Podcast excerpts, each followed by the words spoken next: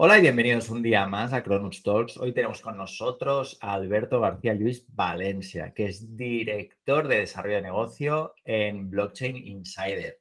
¿Qué tal, Alberto? ¿Cómo estás? Muy bien, ¿qué tal vosotros? Pues aquí estamos un día más con muchas ganas de hacerte mil preguntas y que nos cuentes un poquito sobre qué te ha llevado a trabajar dentro de la industria blockchain. Cuéntanos quién es Alberto García Luis Valencia, qué, le gusta, qué le apasiona hacer por las mañanas, pero sobre todo, sobre todo, que nos expliques un poco cuál ha sido tu camino hasta llegar hasta donde estás ahora mismo. Uf, Eduard, es una, es una pregunta muy larga, no sé si tendremos todo el día para poderla responder.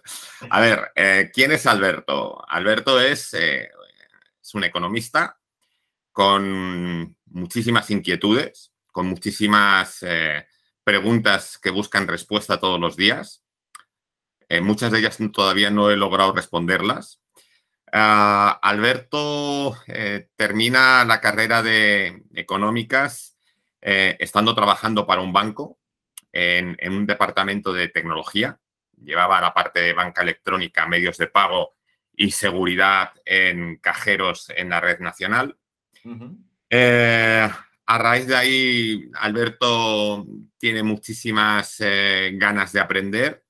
Eh, empieza en aquel momento precisamente a hacer muchas operaciones. Empezaba en aquel momento, esto era el año 1996 más o menos y ya empezaban a darse los primeros casos de operaciones de e-commerce, ¿vale? Eh, empezábamos a identificar riesgos importantes y eso, pues en un momento que, era el año 1996, eh, esta empresa de Caja Madrid y de la Caixa es comprada por EDS por un tema de, competencias. Alberto, me, fascina que, me, o sea, antes del boom de las .com, tú ya estabas y te estás dedicando a todo lo que es el comercio electrónico desde la perspectiva de la banca. Sí, sí, sí. Bueno, a ver, te, ubico. EDS eh, e la compra, EDS se queda con los informáticos y los ingenieros, los economistas considera que no valemos para nada, ¿vale? Y entonces, pues yo me dedico a dar formación porque me encanta la docencia y aprovecho para hacer una patente. la primera patente que yo tengo es sobre seguridad en medios de pago, sobre todo para temas de e-commerce. Y yo creo que esa patente fue el punto de inflexión. Esa patente intenté eh, comercializarla y negociarla con eh, bancos, con, los principales medios de pago. Y la verdad es que, bueno, ahí tuve mi primera mala experiencia con el sector financiero. Eh, la patente era buena, el proyecto se llama Singular Payment System o Sistema de Pago Singular, que era un sistema que digo yo como si fuera una grapadora, ¿no? Era utilizar un código diferente para cada transacción, entendiendo un poco los problemas que tenía la seguridad. Bueno, pues en resumidas cuentas, el proyecto, el proyecto me salió carísimo. Eh, uno de los grandes medios de pago que estaba utilizando precisamente lo que yo había patentado me dijo que si tenía narices que les demandara, les demandé y me arruiné. Y esa fue mi primera gran lección eh, dentro de este mundo que de alguna manera pues eh, te ayudó ya a reubicar muchas cosas. A partir de ahí empecé a trabajar en temas de consultoría, eh, siempre vinculado al mundo TIC, ¿vale? Y en el año 2016 eh, coincido con Albert Castellana, que era el socio director de Atraura, que estaba con él en aquel entonces Jordi Bailina, y decidimos crear una sociedad que se llamaba Soluciones Blockchain, en el que nosotros aportamos la parte más de, negocio y de inteligencia de negocio y ellos más la parte técnica. Teniendo a Jordi, que era, es una de las referencias en el mundo de Ethereum más importantes a nivel mundial, estaba, me imagino que entre los 10 profesionales con más eh, eh, visión de negocio dentro de ese área. Perdón, Alberto, una pregunta. ¿Por qué no nos ubicas un poco a Jordi Bailina para que la gente se haga un poco la idea de quién es? Pues eh, Jordi fue uno de los White Hat que lideró todo lo que era la recuperación de los 50 millones de euros, de dólares, perdón, que se robaron de la primera, del primer fondo de inversión en Ethereum que fue de DAO. La MakerDAO, la famosa MakerDAO. Efectivamente. No, la famosa de DAO. MakerDAO es otro proyecto, es DAO. Esto fue en el año 2016. Vale.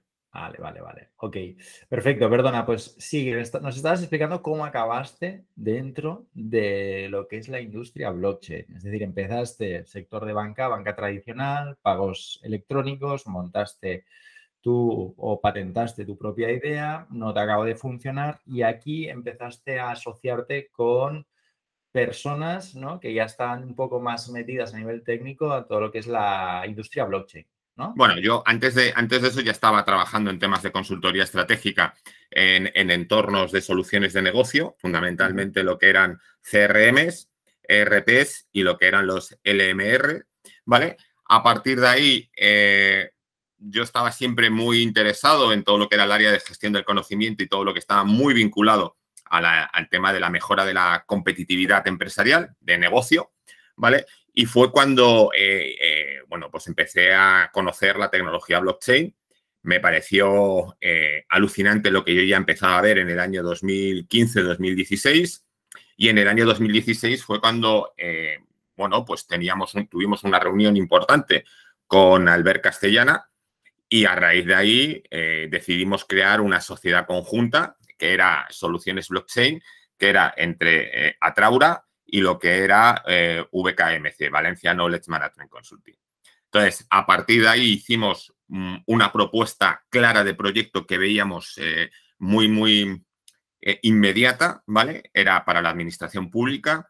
Identificábamos que había un riesgo muy elevado dentro de lo que eran los portales de transparencia de la administración pública, que estaban obligados a colgar información financiera, jurídica y demás, y nosotros entendíamos que, bueno, pues que cualquier persona podía entrar en ese portal de transparencia, coger información, manipularla y volverla a colocar. Entonces, eh, nuestro primer proyecto se llamaba Inmutabilis, que tiene que ver con la inmutabilidad de blockchain. Y lo que hacíamos era precisamente crear un sistema en el que se podían subir a las páginas web información que estaba de alguna forma inmutada. Eh, teníamos por un lado haseado el documento y luego lo que era novedoso en aquel entonces, porque casi nadie conocía, trabajamos con IPFS para que el documento también pudiese descargarse automáticamente sin necesidad de tener que eh, guardarlo en local, con los riesgos que eso suponía. bueno, pues esos fueron nuestros primeros... Una, una pregunta, de todos los proyectos en los que has colaborado a nivel de blockchain, eh, dinos dos en los que la aplicación de la tecnología te ha resultado más favorable, que hayas aportado más valor a tu cliente final? pues yo te diría que todos. Es decir, em, una de las primeras máximas que tenemos nosotros cuando hacemos análisis de, viabilidad de proyectos, ¿vale? Es determinar qué sentido tiene la utilización de la tecnología blockchain, ¿vale? Eh, eso quizás sea el primer punto de partida y ayuda a tener que redefinir mucho lo que es el modelo de negocio. Esta es otra de las cosas que nosotros hacemos con nuestros clientes. Ayudamos a redefinir mucho qué es el modelo de negocio. ¿Por qué? Porque no es lo mismo definir un modelo de negocio para una estructura centralizada en el que hay determinadas funciones que no puedes operar. De hecho, lo estamos viendo ahora con muchísimos eh, spot en el que están trabajando con un token que es descentralizado, pero con un modelo de gestión o de servicio que es centralizado y estamos viendo que se están repitiendo los mismos problemas que tiene eh, la, economía, la economía tradicional. Entonces, el primer objetivo es intentar ver por qué tiene que ser en blockchain y si el valor que aporta la descentralización, ¿vale? Es lo suficientemente importante como para poder em, entender que el negocio va a funcionar, la propuesta de valor. Una vez que eso se tiene claro, luego ya todo lo demás es construirlo eh, utilizando la tecnología que posiblemente mejor encaje con todo esto. ¿Vale? Es decir, eh, te pongo el primer ejemplo, el proyecto Inmutabilis. Eh, era imposible plantear ese proyecto si no era con blockchain. ¿Vale? Era imposible dar ese servicio de forma novedosa en el año, estamos hablando del año 2016, es decir, éramos visionarios, ¿vale? Y esto en gran medida fue por un por el excelente trabajo de Jordi que es un crack, que es un... Él sí que entendía perfectamente los entresijos de la, de, la blockchain y en particular de Ethereum, ¿no? Entonces, ya en aquel entonces, nuestra propuesta sorprendía, pero no llegaba. No llegaba porque eh, el mercado, la administración pública, aún estaba a años luz de entender que era blockchain. En aquel entonces eh, se empezaba a tener en la idea de blockchain como Bitcoin, como algo vinculado al crimen organizado y era, bueno, pues ahí nos empezamos a dar el primer batacazo gordo, ¿no?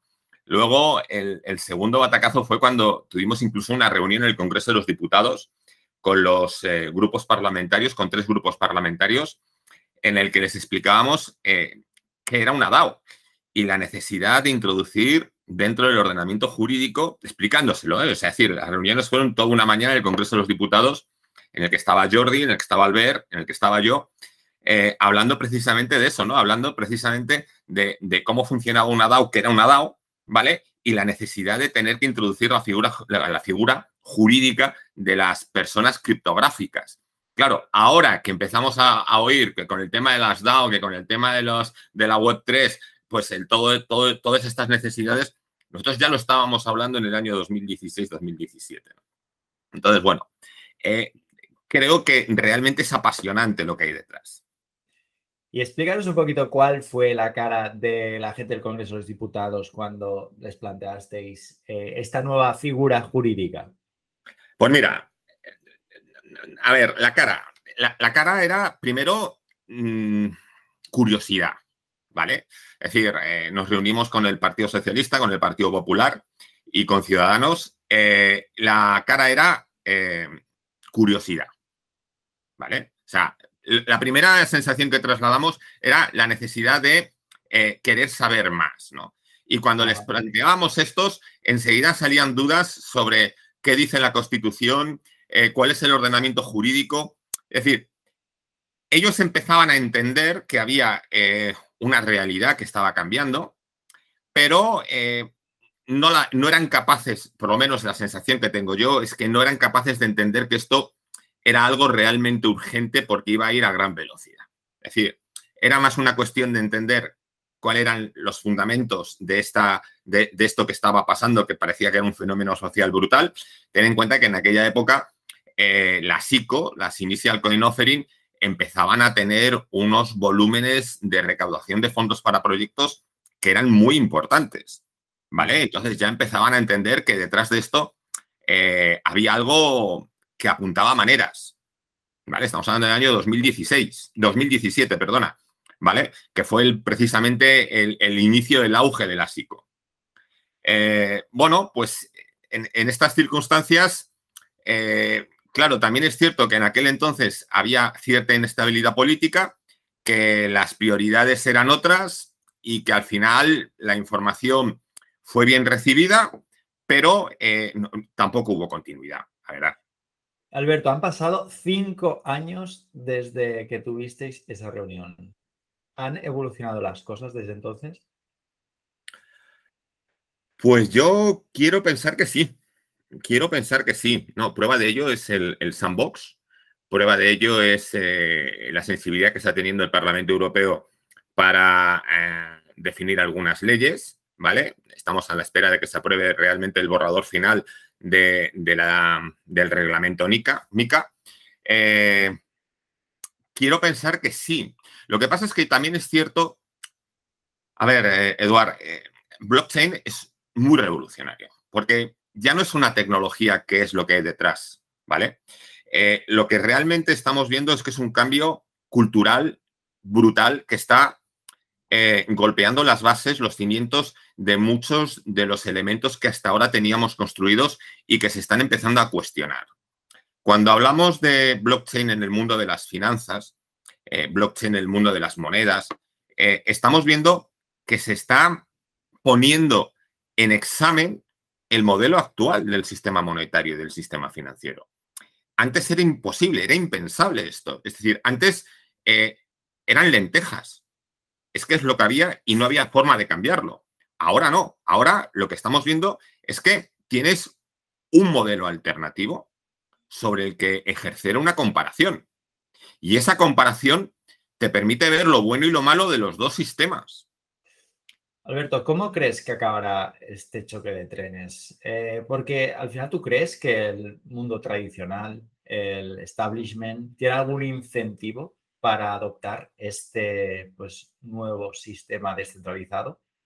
Porque yo tengo una opinión muy clara y es que mm, incentivos hay pocos. Entonces, a falta de incentivos, mm, acciones que se van a realizar eh, es complicado. Entonces, yo no lo tengo claro y es algo que siempre pregunto a todos los entrevistados, cómo crees que se va a acabar produciendo esta adopción, si se va a acabar produciendo, crees que la regulación eh, se va a acabar produciendo. Eh, ¿qué, opinas al respecto? Pues mira, yo difiero de tu opinión. A ver, yo creo que aquí hay dos variables que hay que saber eh, gestionar de forma correcta. Por un lado, la, la gestión de cómo está realmente el sistema actual, el sistema tradicional, el sistema financiero, el sistema monetario. Desde hace tiempo yo vengo analizando, me dedico mucho también, aparte de, investigar. Eh, yo creo que el sistema financiero actual está en un punto de desgaste muy alto. Eh, yo incluso lo he llegado a publicar en algún artículo que he escrito, eh, indicando que realmente estamos en un modelo de error sistémico. ¿Por qué digo esto? Porque en la medida que vamos viendo cómo se van gestionando, se van introduciendo nuevos cambios regulatorios dentro del sistema financiero y monetario, estamos viendo que el Estado que sale de esa nueva regulación plantea un escenario que es todavía peor que el de punto de partida. Y eso es lo que los ingenieros denominan un error de fallo sistémico. En eso estamos súper de acuerdo, ¿eh, Alberto? bueno, me alegro, me alegro. Por un lado, yo entiendo que eh, estamos en un punto que yo creo que es de inflexión. Eh, yo tenía un profesor de macroeconomía al que le tenía muchísimo aprecio, que era Quino Zamorano, que trabajaba en el Banco de España, que él, eh, él me explicó en el año, pues cuando yo estaba terminando la carrera, en el año 96, él me explicó que la peseta, cuando empezó a adaptarse al Tratado de Maastricht para poder hacer la conversión con el euro, fue cuando recibió un ataque especulativo. ¿Por qué? Porque fue cuando empezó a eh, un modelo de referencia para poder hacer comparaciones y para ver qué es lo que se cumplía y qué es lo que no se cumplía. Pues yo creo que algo parecido a lo que decía Quino Zamorano eh, nos estamos encontrando ahora. Ahora estamos viendo un sistema monetario, un euro, que por primera vez se está comparando con, con, otra cosa que está fuera de lo que es el modelo tradicional. Es decir, a mí cuando me preguntaban muchas veces, oye, pero joder, si es que detrás del de, eh, Bitcoin no hay nada. Y digo, es que desde 1971 detrás del euro tampoco hay nada. Hay confianza, hay un respaldo de una sociedad. Eh, y es lo mismo, ¿vale? Eh, es lo mismo. Entonces, al final, esto está generando que empecemos a, reflexionar sobre muchos principios y teorías que... Mm, que, no, que nunca habíamos tenido ocasión de poder reflexionar porque nunca teníamos algo sobre lo que comparar. Y yo creo que esta es esa piedra angular del cambio. Y luego, al margen de esto, está la segunda ah, derivada que yo te decía que yo entendía que había dos elementos que son claves. Uno, por un lado, el desgaste del modelo actual, que es inevitable y que además yo lo tengo meridianamente claro, ¿vale? Pero es cierto que hay un debate sobre este tema y que eh, habrá que eh, analizar muchas variables porque no es tan fácil a la hora de decir que esto se queda obsoleto, vamos a cambiarlo. Hay muchos intereses detrás. Pero hay otra segunda derivada que yo creo que es, esta sí que es demoledora, ¿vale? Es decir, las personas que defienden el modelo actual son personas que en el mejor de los casos tienen 37 años. No te quiero hablar de los que tienen 50 o más de 50. A estas personas les queda, si trabajan en un banco, posiblemente tres o cuatro años. Porque los bancos están jubilando a toda la gente que tiene más de 52 años. Si trabajan en administración pública, posiblemente les queden como mucho 10 años. Como mucho. Es decir, que en, en unos 10 años aproximadamente va a haber una nueva jornada de profesionales que han mamado desde, desde el principio la tecnología blockchain, que no son capaces de aceptar un modelo que no da un nivel de, seguridad, satisfacción, transparencia, eh, independencia, eh, que no sea blockchain. Y este proceso, en mi opinión, será imparable. Es decir, creo que estamos ahora mismo en el inicio de uno de los mayores cambios de, lo que es el sistema financiero y monetario de todos los tiempos. ¿Vale? Y, creo que además eh, nosotros, yo, tengo 52 años, eh, pero hay gente que es mucho más joven que ya viene pegando muy fuerte con esto. Y yo creo que serán ellos los que realmente terminarán por ser los abanderados de este proceso de transformación que desde mi punto de vista es imparable. En esto estamos de acuerdo, Alberto.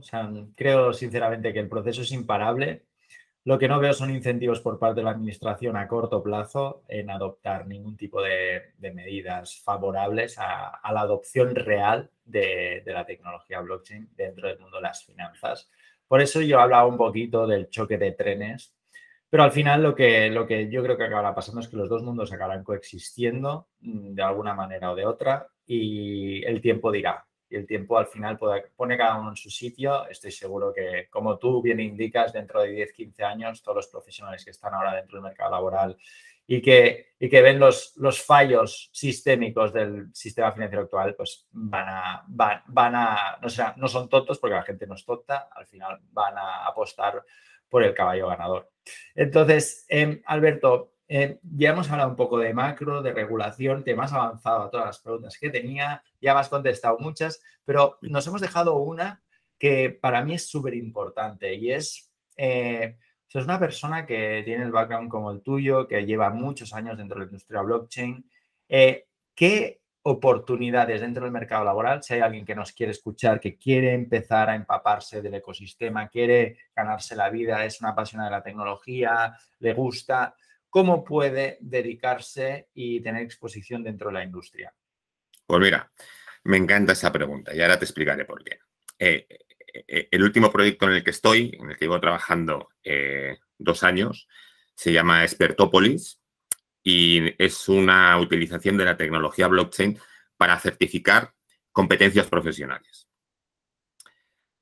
Pero ojo, cuando digo competencias profesionales y certificar, no estoy diciendo acreditar que ha terminado un curso o acreditar que ha superado eh, presencialmente las horas mínimas para poder darle un título o un certificado, no.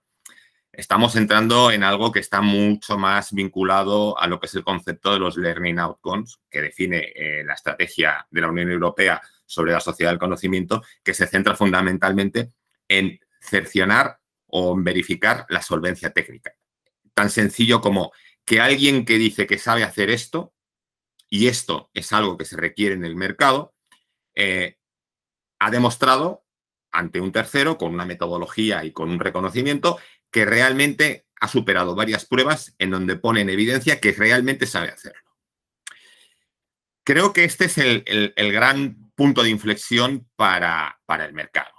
Estamos en un proceso en el que la automatización de tareas es brutal, eh, los títulos eh, y trabajos que hemos tenido eh, de aquí al pasado están en extinción, van a desaparecer. ¿Vale? creo que el perfil profesional de cualquier actividad tiene que centrarse cada vez más en la tecnología. Creo que eso es también una máxima en el que los principales informes que han salido publicados, tanto los de Udemy como los de McKinsey, como los de Pricewaterhouse, como los de em, las principales eh, eh, universidades, Oxford, Cambridge, todas coinciden en lo mismo.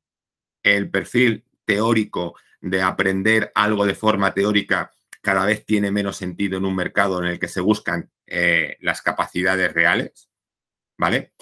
en este sentido, Creo que además, eh, y en el proyecto que nosotros estamos liderando, que es el Despertópolis, estamos apostando por la posibilidad de poder aprender cosas pequeñas y certificarlas para poder definir perfiles eh, o multidisciplinares, porque yo creo que cada vez es más valioso la visión 360 grados de los profesionales.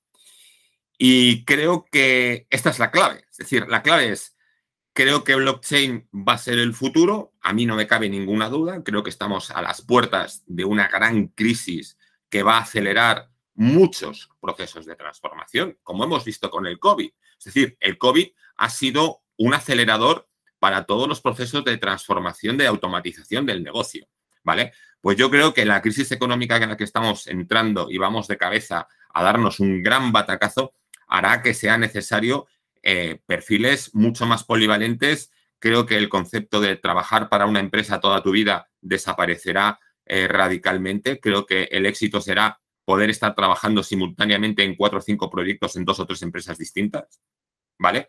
Y para eso necesitamos tener perfiles muy polivalentes. Y hay de todo, desde los que son perfiles puramente técnicos, particularmente creo que sí es necesario tener eh, eh, conocimientos de programación eh, para entender la lógica del, para entender la lógica de lo que es las máquinas y lo que es el software. ¿Qué consejos le darías a una persona que no tiene ni idea de programación y que se quiere iniciar, quiere entender por lo menos la lógica, no quiere acabar siendo un programador picando código todo el día, pero sí que entiende la importancia del código en su día a día y quiere iniciar, a, quiere, formarse un poquito? ¿Qué le dirías pues a esta persona? Pues mira, lo primero es que va a dar igual la edad.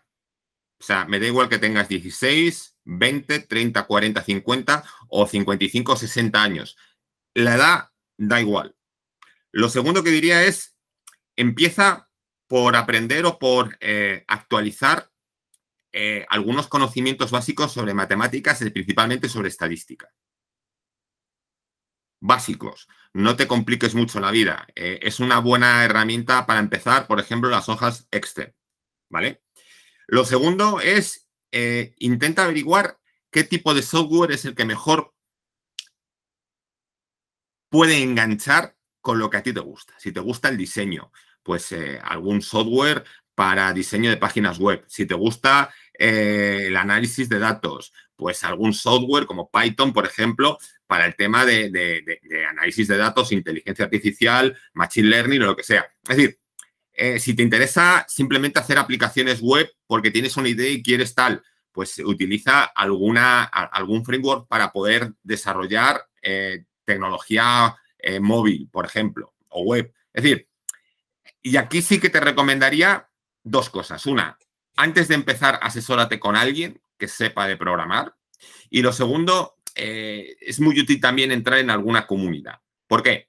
Porque pueden resolverte dudas, Segundo, porque te pueden dar recursos de aprendizaje gratuito, que yo siempre recomiendo que es un primer paso para luego dar un curso en condiciones y asentar una base de conocimiento sobre la que luego poder avanzar mucho más rápido. ¿Vale? Y tercero, eh, pensar que no tienes más limitaciones que las que tú te quieras poner. Me gusta mucho, Alberto. Me gusta mucho. Em, entonces, em, Tú sabes que actualmente hay un, bueno, eh, hemos vivido diferentes bull rounds, ¿no? Eh, vivimos el de 2017, ahora estamos viviendo, acabamos de vivir ahora el del 2021. Em, evidentemente, esto le da más visibilidad a todo lo que es la industria blockchain. ¿Qué opinas tú sobre, sobre los proyectos, o sea, ya no, no tanto hablo de la industria blockchain, sino me estoy centrando un poco a todo lo que son los proyectos cripto o las criptomonedas en general.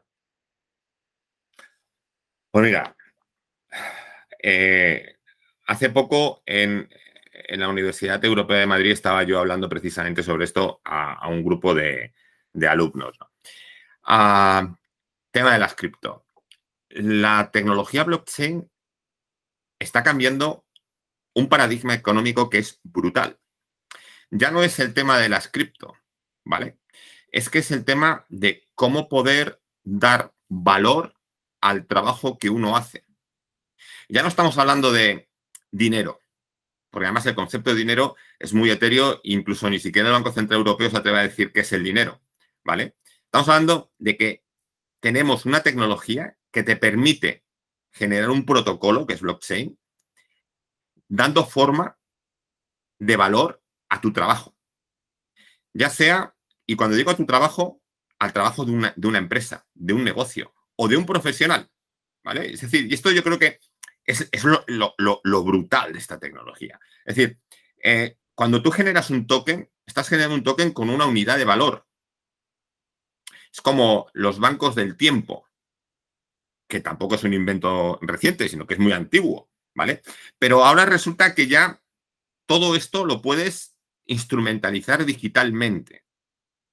Esto hace que haya una auténtica revolución. Yo me acuerdo en el año 2017 hicimos un, con eh, Ethereum Madrid, hicimos un, paper que hablábamos que eran los, los hitos, los Initial Token Offering, eh, que tiene mucho que ver con el concepto de los NTF. ¿Vale? ¿Por qué? Porque te permitían tokenizar derechos reales, derechos de alquiler, derechos de paso, derechos de uso, em, utilización para economía circular o, economía compartida de muchísimos recursos. Es decir, las posibilidades son infinitas. Y esto simplemente gracias a la tecnología blockchain. Creo que esto es un cambio que ha llegado eh, para quedarse y no solamente para quedarse, sino que es que va a transformar toda la economía a nivel mundial. Entonces, has mencionado los NFTs. En, los NFTs, eh, ¿crees que están en un momento de burbuja? ¿La burbuja está a punto de explotar? ¿Ha explotado? ¿Qué, opinas sobre los NFTs? A ver, ¿qué opino? Yo soy, yo soy muy crítico en estas cosas. Yo creo que los NFTs eh, tienen muchísimo futuro, ¿vale? Yo creo que ha habido mucha gente que ha sido muy oportunista, que ha visto los NFTs y se ha lanzado a la piscina con lo que tenía.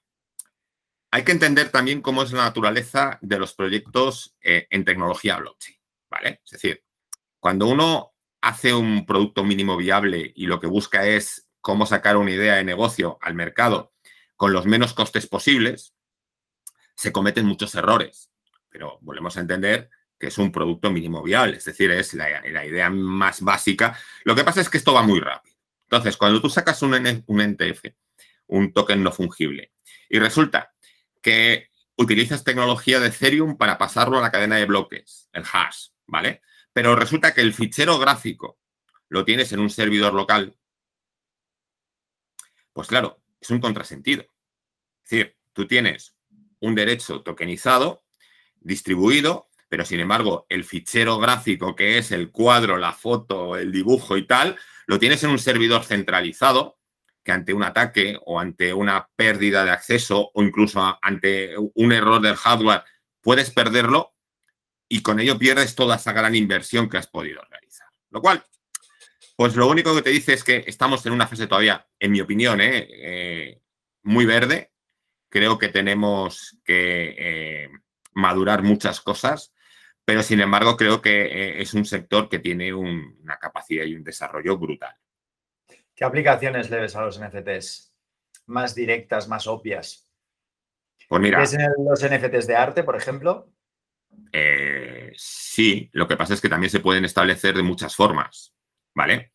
Eh, puedes establecer un NFT que sea un certificado de autenticación de un cuadro eh, importante, ¿vale? Y en el que en ese NTF puedas tener, pues desde las pruebas de, rayos X, las pruebas de, de, laboratorio de los pigmentos, donde puedas tener eh, eh, la historia de, en qué manos ha estado o en qué lugares ha estado. Es decir, eh, los NTF tienen muchísimas aplicaciones. En el tema, por ejemplo, yo estoy siguiendo ahora un proyecto, me parece muy interesante, que es NAS 21, para el tema de alquileres. Creo que es un sector que está todavía verde, pero que en el momento que arranque va a pegar con muchísima fuerza. ¿Por qué? Pues porque simplifica mucho muchas cosas alquileres y NFTs. A ver, cuéntame un poquito, ¿cómo, los, los casas los dos? Alquileres o no, vamos a ver, eh, el concepto de un token no fungible es cuando tú tienes un token que es único y no es repetible, ¿vale? Esa es la definición de token no fungible. Eh, tú puedes decir que un token represente eh, un derecho y tú luego puedes dar validez temporal a ese derecho, Vale, vale. O sea, tokenizar derechos de real estate inmobiliarios, ¿no? De rendimientos futuros, ¿no? Esto es lo que estábamos hablando, ¿no? Claro, es decir, tú puedes, es decir, dentro de, dentro de lo que es la programación, el, el, concepto de token no fungible lo que hace es que es un token que representa un activo que es único. Por ejemplo, no es lo mismo representar un billete de 100 euros que representar un Picasso. Porque billetes de 100 euros todos valen lo mismo y todos son intercambiables. ¿Vale? Mientras que si yo te doy un cuadro, un Picasso, y, me lo reclamas luego, tú querrás ese mismo cuadro, no querrás otro. ¿Vale? Esa es la diferencia entre un token fungible y un token no fungible. Sí, sí, entendido, entendido. Era para alinearnos. Genial. Entonces, em, una persona que habla con esta pasión acerca de las criptomonedas y los bitcoins, te lo tengo que preguntar. Entiendo que inviertes en criptomonedas. Eh, entiendo que sí. O sea, me sorprendería mucho que me dijeras que no. A ver, eh, invierto en cripto. Eh, he comprado cripto. Eh, tengo que reconocer que, y esto es, una confesión, a veces cuando te metes en varios proyectos estás tan con efecto túnel en ese proyecto que pierdes todo lo que se mueve alrededor, todo lo que se mueve fuera de ese túnel. Tengo que reconocer que hace poco he hecho un curso DeFi, de finanzas descentralizadas con, con Guillermo Avellá, eh, muy bueno, eh, que me está haciendo aprender o me está haciendo ver muchas más cosas de las que yo eh, llegué a ver porque, bueno, pues por, temas de trabajo te focalizas en, un proyecto y pierdes la perspectiva, ¿no? Entonces, mi, mi visión ¿Dónde ves que hay oportunidades ahora mismo a nivel DeFi? ¿Dónde hay oportunidades? no me gusta recomendar eh, oportunidades, ¿vale? O sea, no soy de las personas que te dice, invierte aquí, yo creo que esto va a subir. No, no, no, no me gusta, porque al final el, riesgo que asumes es muy alto y sin saber a quién se lo está o quién es el que va a recibir esa información, eh, puedes, eh, puedes generar más daño mm, que beneficios, ¿no? Lo que sí te digo es que me parece que es brutal lo que se está haciendo, ¿vale? Me parece que hay proyectos vinculados a lo que serían eh, los generadores de liquidez del mercado que tienen un montón de aplicaciones en temas de negocio, eh, proyectos vinculados a todo lo que es la parte de, préstamos, eh, que se están haciendo proyectos chulísimos y cada vez más interesantes. creo que la, nueva red o la nueva versión de Merge de, de Ethereum va a revolucionar el mundo DeFi en los próximos meses. Creo que todo lo que es el, cambio de, del pasar del Proof of Work al Proof of Stake eh, va a generar eh, muchísimas mejoras dentro del mundo DeFi, tanto en L1 como en L2. Eh, Por cierto, ¿para cuándo el lanzamiento? ¿Crees que este año, en 2022, lo vamos a ver? A, ver, la Chain Bacon yo creo que ya está funcionando. Eh, el, hecho de que se haga todo el volcado, pues esperemos que sea en breve. Hace poco me pronuncié, creo que me equivoqué y dije, mira, a partir de ahora no voy a dar ninguna fecha, pero, pero estamos expectantes todos. Yo creo que eh, Ethereum, mira, Ethereum es un buen ejemplo de resiliencia de, las tecnologías blockchain. ¿Vale? Es decir, la capacidad que ha tenido Ethereum desde que salió en el año 2016 hasta ahora, que han pasado prácticamente seis años, eh, de mejorar y de ser capaz de, recuperarse de todos los golpes, eh, pone en evidencia realmente eh, esta cultura de la tecnología blockchain, de, entender la seguridad como algo de comunidad descentralizada y sobre todo la capacidad y la velocidad con la que se puede eh, generar esa resiliencia que en el sistema financiero nada más que se habla de ella y, y parece que te cuentan un cuento de hadas, ¿no? Es decir, pocas veces la vemos, pero sin embargo todo el mundo dicen que son muy resilientes y son fantásticos, ¿no? Bueno, me parece que es, un buen ejemplo, ¿no? También eh, el, ver cómo en esta comparación del mundo real con el mundo eh, cripto, eh, la filosofía es mucho más pragmática en el mundo cripto que la literatura y las cantidades de PowerPoint publicados por el mundo tradicional que te cuentan muchas cosas, pero que luego rara vez las ves. Perfecto, Alberto. Pues ya estamos acabando. Sé que eres una persona muy ocupada, entonces no quiero robarte más tiempo, pero sí, antes de irnos, tengo un par de preguntas y es que una persona con un perfil como el tuyo, que entiende, tiene cierto conocimiento de programación, eh, has estado muchos años en contacto con la industria blockchain y ahora te dedicas al desarrollo de negocio y estrategia digital. Una persona con tu background, ¿en qué rango salarial se posiciona más o menos? A ver si te mojas o no te mojas para ah. nosotros. A ver, eh, decía un profesor mío, dice, no hay ninguna pregunta que sea complicada. dice, pero todo depende y a partir de ahí empezamos a negociar. A ver, eh, lo, primero es puntualizar. No soy programador, tengo conocimientos muy básicos de programación, pero no sé programar. ¿Vale? Es decir, puntualizándolo. Segundo, eh, ¿cuál es el rango salarial? Pues mira, el rango salarial depende. Aquí, eh, tradicionalmente siempre decíamos, a ver, economista, no sé qué, de finanzas, de a ver, lleva no sé qué, lleva riesgos, tal, tal. Bueno, pues el rango salarial marca esto, entre 70.000 y 140.000 euros. Vale, pues eh, aquí no va así. Aquí no va así. Esto va de otra forma, ¿vale? Esto va de cada proyecto. Cada proyecto tiene su propio horizonte. Y además, a ver, aquí hay una, una cuestión que yo creo que es muy, muy importante. Eh, dentro de los proyectos en blockchain, trabajamos siempre en dos variables, en un fee y luego siempre en un éxito, en un éxito, ¿vale? Entonces, cuando vamos al fee, al, este, eh, normalmente siempre se marca en base a las capacidades financieras del proyecto. ¿Vale? Eh, si está captando capital, si no está captando capital, si tiene inversores, no tiene inversores, si ya tiene un producto mínimo viable, no lo tiene, si el proyecto está en fase todavía de, idea y lo que buscan es alguien que colabore. Es decir, cuanto más eh, primitiva es la fase del proyecto, la retribución salarial es más baja, el variable es más alto, pero el riesgo de no cobrar nada es también mucho más alto. Entonces, yo te digo, yo ya hace tiempo que en, determinados proyectos ni siquiera entro. ¿Por qué? Porque ya me he comido eh, siete, ocho proyectos en los que no han terminado de cuajar porque la idea no se terminaba de perfilar correctamente y al final, pues todo ese tiempo lo has perdido.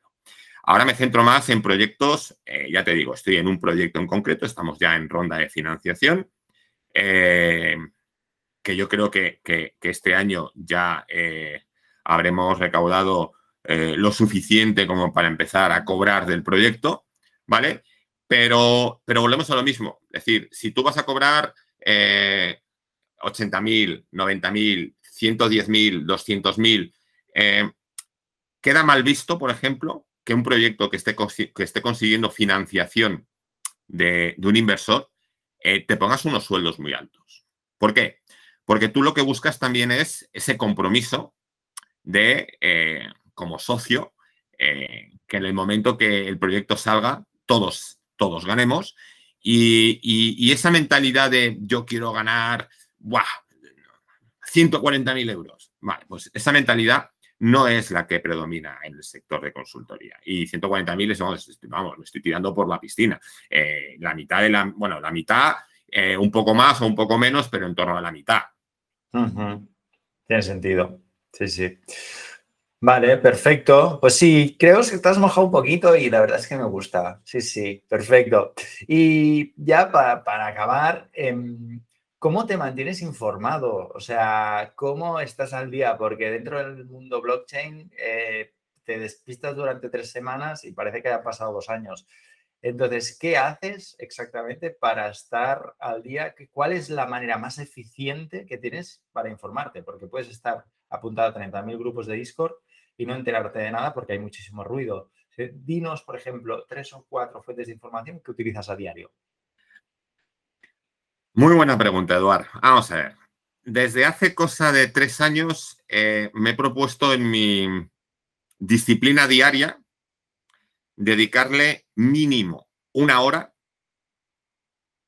a estar eh, leyendo o Telegram o revistas o periódicos eh, cripto o determinadas aplicaciones de, gestión de proyectos, de análisis de, smart contracts, de em, evolución o informes técnicos. Es decir, me propongo que todos los días, sábados y domingos inclusive, le dedico una hora mínimo, eh, y además esto es rutina, ¿vale? A, estar informado. ¿Por qué? Porque tú lo has explicado perfectamente. Es decir, esto va muy rápido. Incluso aun dedicándole mucho tiempo, eh, no, llegas a todo. ¿Vale? A mí, por ejemplo, me encanta el poder eh, analizar. Yo soy muy de debate, es decir, me gusta tener una mentalidad crítica constructiva, ¿vale? Cuando yo veo algo, me gusta eh, poder debatir con gente y utilizo, por ejemplo, mucho LinkedIn para eso, ¿vale? Eh, lo que pasa es que no a todo el mundo le gusta que alguien le lleve la contraria, entonces sí que tener cuidado. Pero creo que es muy constructivo y sobre todo te, ayuda a pensar. Eh, me gusta leer y luego sobre lo que leo siempre normalmente suelo escribir. yo en LinkedIn tengo una especie de hashtag que pone reflexiones. Entonces, me gusta leer de todo. Me gusta centrarme en temas cripto, pero soy muy 360 grados. Perfecto. ¿Y nos podrías decir dos fuentes o tres de, no sé si utilizas, les Cointelegraph a diario, Telegram, qué canales? Mira, eh, dentro de, en, LinkedIn estoy metido pues en varios temas como son los CBDCs, como es dinero digital, como son los stablecoin. En temas DeFi estoy en DeFi eh, en el canal de DeFi de, eh, de, el principal y luego en alguno que otro. Eh, también estoy haciendo seguimientos de proyectos en México, eh, de Latinoamérica, de Argentina. Es decir, estoy en muchos sitios. yo no sé qué me pasa, pero y además, bueno, pues por, también por temas de proyecto, pues estoy con varias cosas. Pero es que, por ejemplo, en Telegram, es que mm, hago una limpia, me cargo 300, 300 foros en los que me han invitado a participar sin yo haberlo solicitado y cuando los he borrado, al día siguiente tengo 400. Entonces llega un momento en el que ya no, no doy abasto, no, paso de borrar y ya pues no, participo, ¿no? Pero, pero en Telegram lo suelo leer mucho. Discord eh, estuve muy metido al principio, luego ya eh, es que me desbordaba la cantidad de información que tenía, ¿vale?